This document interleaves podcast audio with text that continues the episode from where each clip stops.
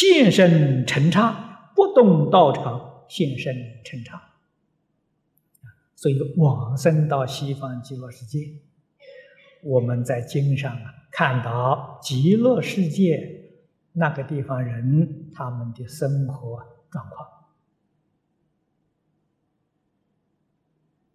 他们生活很享逸，很自在啊，不需要工作啊，工作很苦啊，赚钱不容易啊。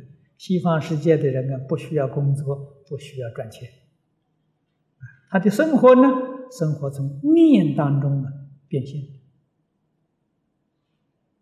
啊，想穿什么衣服，也不要去买料子，也不要去裁缝了，衣服已经在身上，这一想就在身上了。哎，想换一件呢，那旧的就没有了，新的就来了。通通是念头！一切这个生生活变化所作啊，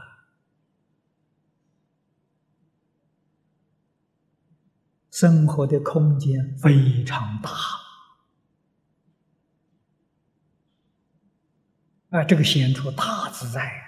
设方一切诸佛刹土，他想去拜拜这尊佛，看看那一尊佛，都去。你看经上讲的，那经上讲的是个比例，还不是事实真相啊！每一天清淡早晨呢，供养十万亿佛，这是佛的方便说。实际上他的能力。供养尽虚空变法界一切诸佛如来一尊都不漏，他有这个能力啊！他怎么去供呢？分身去供啊！自己的身体呢，还在极乐世界阿弥陀佛面前没离开呀。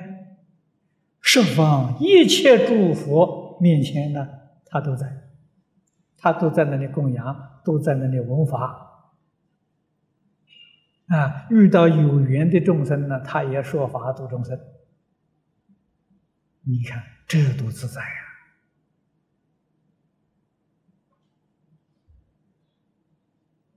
这种能力是性德本能。只要你见了性，你这个能力就恢复了。为什么佛家这样重视明心见性？明心见性是我们修行的目标啊！不管修学哪一个范围，目的相同啊。但是每一个宗里面说的名相不相同啊。禅宗叫明心见性，这个教下了叫大开圆解啊，大概就是明心见性。我们净土宗里面叫理一心不乱啊。名字不一样，其实一桩事情，一个境界，啊，这是要知道的。如果喜欢我们的影片，欢迎订阅频道，开启小铃铛，也可以扫上方的 Q R code，就能收到最新影片通知哦。